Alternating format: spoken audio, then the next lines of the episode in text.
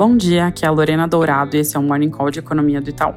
Começando pelos Estados Unidos, ontem foi a vez esperada CPI de agosto, mostrando uma leitura muito mais forte do que a gente ou o mercado tinha na conta. O índice cheio cresceu 0,12 no mês, alcançando mais de 8% em 12 meses, quando o núcleo também surpreendeu para cima, variando 0,60 versus a nossa projeção e o consenso que estava em 0,30. Apesar da gente vir falando que o Fed está olhando para a totalidade dos dados, sem dúvida esse CPI veio para se tornar protagonista, sendo a pecinha que faltava para uma subida de 75 pontos na reunião da semana que vem. Olhando para a composição, o quadro é bem ruim.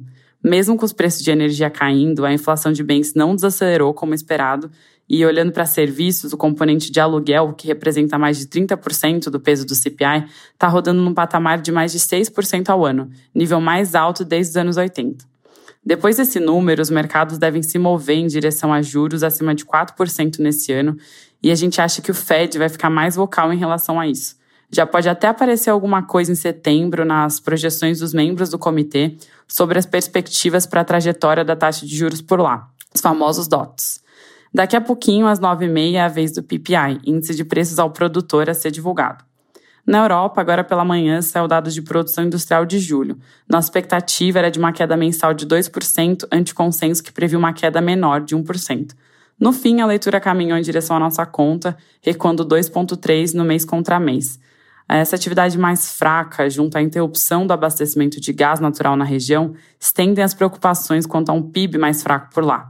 Mesmo assim, a inflação europeia não está no nível aceitável e o Banco Central deve continuar subindo juros, para um patamar restritivo de 2%. Na China, as autoridades do Ministério de Habitação vão introduzir medidas especiais para apoiar as cidades na construção e entrega de projetos residenciais que foram vendidos, estão atrasados e com dificuldade de entrega. O ministro acrescentou que a China vai seguir o princípio de que, abre aspas, as casas são para morar, não para especular, fecha aspas, e vai buscar promover o desenvolvimento estável e sólido do mercado imobiliário. Vale ressaltar que esse movimento não é à toa. O setor imobiliário da China não vem respondendo como em anos anteriores e o risco de decepcionar a atividade é alto. Nessa direção, a gente cortou a projeção de PIB nesse ano para 3%, vindo de 3,2%, consistente com uma desaceleração da atividade chinesa adiante. Aqui no Brasil, as atenções estiveram voltadas ontem para a PMS, que teve avanço mensal de 1,1, superando o consenso de mercado e a nossa projeção. Três dos cinco setores da PMS cresceram na margem, com destaque para serviços de transporte. Em 12 meses, a taxa alcançou 6,3, mas mesmo imprimindo um ritmo mais forte que esperado, olhando para frente, o nosso indicador diário de atividade, o IDAT, aponta para uma desaceleração do setor de serviços, inclusive indicando queda no componente de serviços prestados às famílias, super importante para o nosso tracking de PIB. Logo mais às nove deve sair o número de vendas no varejo e esperamos uma contração tanto no índice mensal quanto no anual.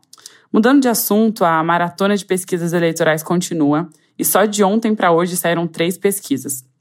Em linhas gerais, a pesquisa Paraná e a Poder 360 mostraram um quadro de estabilidade na margem, quanto a pesquisa Quaest mostrou uma leve queda das intenções de votos no ex-presidente Lula, estreitando a diferença com o presidente Bolsonaro.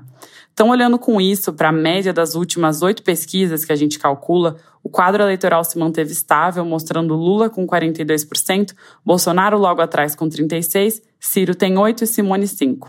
Para fechar, o noticiário reporta que o Alckmin, vice na chapa do ex-presidente Lula, descartou assumir o Ministério da Economia em caso de vitória nas eleições. Além disso, a campanha do ex-presidente tem ampliado a busca por voto útil sobre o Bolsonaro, apesar do TSE ter proibido a campanha do presidente de usar imagens do 7 de setembro como propaganda eleitoral, a CNN reporta que o ministro Benedito Gonçalves deve reavaliar o caso. É isso por hoje. Bom dia.